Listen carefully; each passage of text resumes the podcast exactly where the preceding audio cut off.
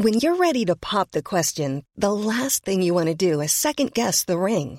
At Bluenile.com, you can design a one-of-a-kind ring with the ease and convenience of shopping online. Choose your diamond and setting. When you find the one, you'll get it delivered right to your door. Go to Bluenile.com and use promo code LISTEN to get $50 off your purchase of $500 or more. That's code LISTEN at Bluenile.com for $50 off your purchase. Bluenile.com code LISTEN.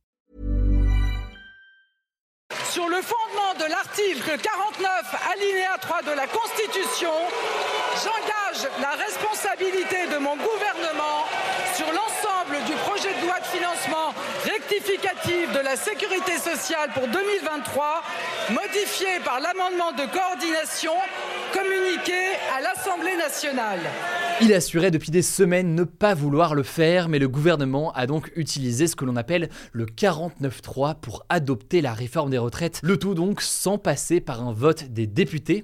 Mais alors, de quoi parle-t-on exactement alors que l'opposition évoque un passage en force antidémocratique? Que pourrait-il se passer euh, désormais, que ce soit dans la rue ou alors à l'Assemblée? Salut, c'est Hugo, j'espère que vous allez bien et c'est évidemment le sujet à la une de notre format des actualités du jour euh, aujourd'hui, que ce soit sur YouTube ou alors euh, en version podcast audio. Alors déjà, mini rappel du contexte pour euh, commencer. Ce jeudi, une nouvelle version de la réforme des retraites. Réforme des retraites donc portée par le gouvernement qui vise notamment à repousser l'âge légal de départ à la retraite de 62 à 64 ans. Et eh bien cette réforme a été à nouveau présentée au Sénat et puis à l'Assemblée nationale. Alors d'abord, euh, concernant le Sénat, ça n'a pas trop posé de problème. Il y a eu 193 votes pour et 114 votes contre cette réforme. Et c'était pas une surprise hein, d'ailleurs, puisque le Sénat est plus favorable au gouvernement que l'Assemblée nationale. Ce jeudi après-midi donc, tous les yeux étaient rivés sur l'Assemblée nationale, une assemblée où euh, le texte n'avait même pas eu le temps d'être voté complètement lors de son premier passage il y a quelques jours, car il y avait trop d'amendements à étudier, donc euh, trop de propositions de modification euh, du texte, des amendements qui avaient été déposés massivement par le mouvement de gauche, la France insoumise notamment. Alors ce jeudi, le gouvernement avait jusqu'à 15h, heure du début du vote à l'Assemblée nationale, pour décider soit si euh, l'Assemblée allait voter euh, ce texte, soit si jamais euh, le gouvernement allait utiliser le 49.3, un dispositif de la Constitution française qui permet de faire passer ce texte et donc cette réforme sans vote. Et certes, il y a des limites en théorie dans le nombre d'utilisations de 49.3 qui sont possibles par le gouvernement. Et dans le cadre de cette réforme, eh bien, je vous la fais courte, mais le gouvernement a le droit légalement d'utiliser le 49.3 en illimité. Alors jusqu'au dernier moment, le gouvernement a laissé planer le doute. Et donc là-dessus, c'est véritablement dans les toutes dernières minutes, aux alentours donc de 15h, un tout petit peu avant, qu'Emmanuel Macron a donc décidé d'utiliser le 49.3. Mais alors pourquoi toute cette indécision et finalement donc l'utilisation du 49.3 En fait, c'est très simple, hein, c'était une histoire de calcul de vote des députés à l'Assemblée nationale. En gros, on en a beaucoup parlé dans ce format des actualités du jour. Aujourd'hui, le camp d'Emmanuel Macron n'a pas de majorité absolue à l'Assemblée nationale. Ce que ça veut dire, c'est que euh, pour une réforme comme celle-ci, la réforme des retraites, eh bien, le gouvernement est obligé de compter sur le vote de députés d'autres camps. Donc certes, son camp, mais aussi les votes, en l'occurrence ici euh, du parti de droite, les Républicains, qui étaient euh, plutôt favorables à cette réforme, pour faire en sorte d'avoir une majorité et donc réussir à faire voter cette réforme des retraites. Or, visiblement, ce que l'on observe ici, c'est que au sein du parti de droite, les Républicains, un certain nombre de députés n'étaient pas favorables à cette réforme, ils ne voulaient pas la voter. Autrement dit, Emmanuel Macron n'était pas sûr d'avoir cette majorité, et donc il a préféré, plutôt que de prendre le risque de voir son texte refusé par l'Assemblée, il a donc préféré utiliser le 49.3. Alors je le disais, en soi, cette utilisation du 49.3, elle est légale, mais elle est très très fortement contestée, contestée notamment par l'opposition donc, qui juge l'utilisation de cet article antidémocratique dans le contexte actuel, un contexte où 64% euh, des Français sont contre la réforme des retraites, selon un sondage Ipsos datant euh, de février, et dans un contexte aussi, on en a là aussi euh, beaucoup parlé, où des manifestations sont très importantes dans la rue ces derniers jours. Alors toute la question maintenant, c'est de savoir qu'est-ce qui va se passer à partir de maintenant. Désormais, en fait, à l'Assemblée nationale, le seul moyen d'empêcher l'adoption de la réforme des retraites, eh bien, c'est le vote par l'Assemblée de ce que l'on appelle une motion de censure. L'adoption est donc le vote d'une motion de censure par les députés, eh bien ça conduirait à un retrait de la réforme des retraites, mais ça conduirait aussi à un renversement du gouvernement. Donc pas Emmanuel Macron en soi, hein, qui lui va rester à l'Élysée, mais donc la première ministre Elisabeth Borne ainsi que ses ministres, qui seraient donc obligés de démissionner. Là-dessus, le Rassemblement national ou encore la NUPES, donc l'alliance de partis de gauche dont fait partie notamment la France Insoumise, ont annoncé qu'ils allaient déposer une motion de censure. Pour que cette motion de censure soit adoptée, il faut qu'il y ait une majorité absolue qui vote pour. Donc il faut au moins 287 voix lors d'un vote. Le vote devrait se tenir dans les prochains jours. Visiblement, ce sera lundi au moment où je tourne. Et l'enjeu donc est de savoir dans quelle mesure est-ce qu'il y aura une majorité absolue pour cette motion de censure. Là-dessus, on a déjà des éléments de réponse puisque le président des Républicains, Éric Ciotti, a annoncé que le parti Les Républicains ne voterait aucune motion de censure. Autrement dit, donc, ça amoindrit pas mal les possibilités que cette motion de censure soit votée. Cela dit, certains députés euh, Les Républicains ont déjà annoncé qu'ils voteraient tout de même pour cette motion de censure. On verra donc ce qu'il en est euh, dans les prochaines heures. Bref, vous l'avez compris, dans la situation actuelle, le gouvernement paraît très affaibli après cette utilisation euh, du 49.3. Résultat, eh bien, les grèves et les manifestations pourraient s'intensifier dans les prochains jours. L'ensemble des syndicats, y compris d'ailleurs la CFDT, qui est pourtant historiquement un mouvement qui est davantage, disons, dans le dialogue avec le gouvernement, ont d'ores et déjà annoncé qu'il y aurait de nouvelles journées de mobilisation dans les prochains jours.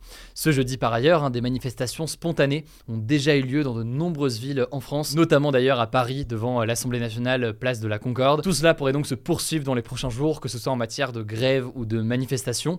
Évidemment, on va continuer à suivre tout ça. Si jamais vous voulez d'ailleurs davantage d'informations en temps réel, vous pouvez euh, me suivre et suivre le travail que je fais avec mon équipe, euh, que ce soit sur Instagram ou alors sur TikTok. Vous êtes plus de 2 millions sur Instagram à être abonnés et près de 4 millions, je crois, sur euh, TikTok. Donc je vous laisse choisir entre les deux, mais ça vous permet d'avoir l'actualité comme ça au fur et à mesure avec les grands éléments importants de la journée. Le nom du compte, c'est très simple. À chaque fois, c'est Hugo Décrypte et je vous laisse tout de suite avec Paul pour les actualités en bref. Merci Hugo. Salut tout le monde. Première actu en économie. La situation autour de la banque Crédit Suisse s'est améliorée et le risque d'une faillite s'est un peu éloigné. Ce mercredi, la valeur du Crédit Suisse en bourse avait chuté de près de 30% et ce jeudi matin, à l'ouverture des marchés, elle est remontée de 20%. Et ça grâce à l'annonce que Crédit Suisse allait emprunter l'équivalent de 50 milliards d'euros à la Banque Centrale Suisse. Et donc c'est ça qu'il faut retenir, les autorités suisses sont venues à la rescousse du Crédit Suisse, une banque qui connaît des problèmes de gestion depuis plusieurs années. Ce sauvetage, c'est une preuve que les autorités ont eu peur d'une contagion des difficultés de Crédit Suisse à l'ensemble des marchés financiers européens. Dans le contexte aussi, on vous le disait hier, de la faillite ce week-end de la banque américaine SVB. Et dans ce contexte très agité, eh bien la Banque Centrale Européenne tient en ce moment des discussions très attendues sur le futur de sa politique monétaire. L'enjeu, c'est de savoir si elle va décider de continuer ou pas la dynamique enclenchée ces derniers mois de hausse des taux d'intérêt, donc des taux auxquels les banques empruntent de l'argent. Ces derniers mois, la Banque Centrale Européenne, comme la Banque Centrale Américaine, ont fortement augmenté leurs taux d'intérêt pour lutter contre l'inflation. Mais aujourd'hui, certaines voix appellent à ralentir ces augmentations des taux d'intérêt pour éviter de potentielles faillites bancaires. On vous met des articles sur le sujet en description. Deuxième info, L'armée américaine a publié les images de la collision entre l'un de ses drones et un avion militaire russe au-dessus de la mer Noire, au sud de l'Ukraine. On vous le disait hier, les États-Unis accusent la Russie d'avoir abattu volontairement ce drone, ce que la Russie de son côté dément. Sauf que là, du coup, selon l'armée américaine, ces images montrent que l'avion russe a délibérément lâché du carburant sur le drone pour l'endommager, avant ensuite prétendument de percuter son hélice. Côté russe, on reste sur la même position, et ce mercredi soir, le ministre de la Défense russe a affirmé que l'appareil américain n'avait pas à se trouver là. Troisième info qui concerne aussi justement l'Ukraine, la Pologne a annoncé qu'elle allait livrer 4 avions de chasse à l'Ukraine, et c'est une première depuis le début de la guerre. Et le contexte, c'est que ça fait plusieurs semaines que le président ukrainien Volodymyr Zelensky réclame à ses alliés occidentaux des avions. Après avoir obtenu des chars, il dit que son armée en a besoin pour faire face à la Russie. Quatrième info, à quelques heures d'une visite du président de la Corée du Sud au Japon, la Corée du Nord a tiré ce jeudi un missile intercontinental en direction de la mer du Japon. En fait, lors de ce sommet diplomatique Corée du Sud-Japon, qui est une première depuis 12 ans, les deux pays sont censés discuter d'un renforcement de leur coopération militaire avec les États-Unis pour faire face à la Corée du Nord. Et la Corée du Nord, de son côté, voit ces manœuvres comme une menace d'invasion. Il faut noter que c'est déjà la troisième fois cette semaine que la Corée du Nord tire un missile dans le but de montrer sa puissance à ses ennemis. Cinquième actu, la Grèce connaît un mouvement de manifestation et de grève massive en ce moment. Ça fait suite, en fait, au grave accident entre deux trains qui a eu lieu il y a deux semaines, on en avait parlé. Il y avait eu une collision entre deux trains qui avait provoqué la mort de 57 personnes. Cet accident a révélé des dysfonctionnements dans la gestion des chemins de fer en Grèce et une partie de la population accuse les autorités d'avoir négligé la modernisation du réseau ferroviaire et donc d'être responsable de l'accident. Mais ce qu'il faut noter, c'est que ça a aussi déclenché un mouvement de contestation plus large. Les manifestants dénoncent plus généralement une détérioration des services publics et une partie appelle à la démission du gouvernement. Sixième actu, c'est un autre événement politique significatif dans un pays européen, cette fois aux Pays-Bas. Il y avait ce mercredi aux Pays-Bas des élections provinciales pour élire les sénateurs et c'est un parti jusqu'ici inconnu qui en est sorti grand vainqueur en obtenant le plus grand nombre de sénateurs. Ce parti, il s'appelle le Mouvement Agriculteur Citoyen. Il a été créé tout juste en 2019 par une ancienne journaliste qui s'appelle Caroline van der Plas. Il est désigné dans le pays avec l'acronyme BBB. Et ce qui est marquant,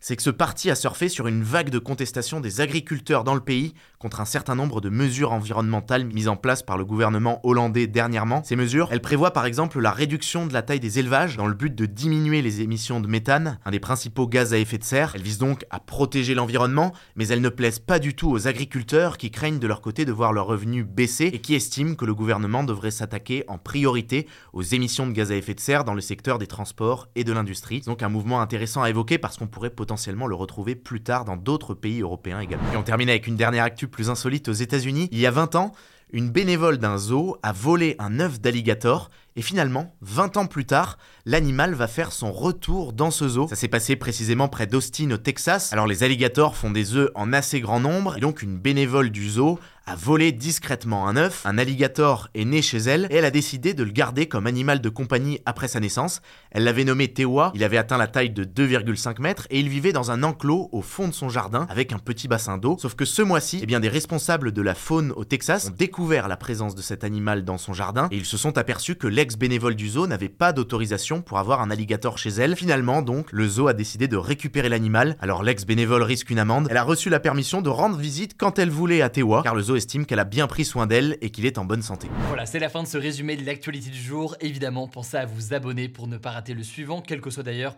l'application que vous utilisez euh, pour m'écouter. Rendez-vous aussi sur YouTube ou encore sur Instagram pour d'autres contenus d'actualité exclusifs. Vous le savez, le nom des comptes, c'est Hugo Décrypte. Écoutez, je crois que j'ai tout dit. Prenez soin de vous et on se dit à très vite.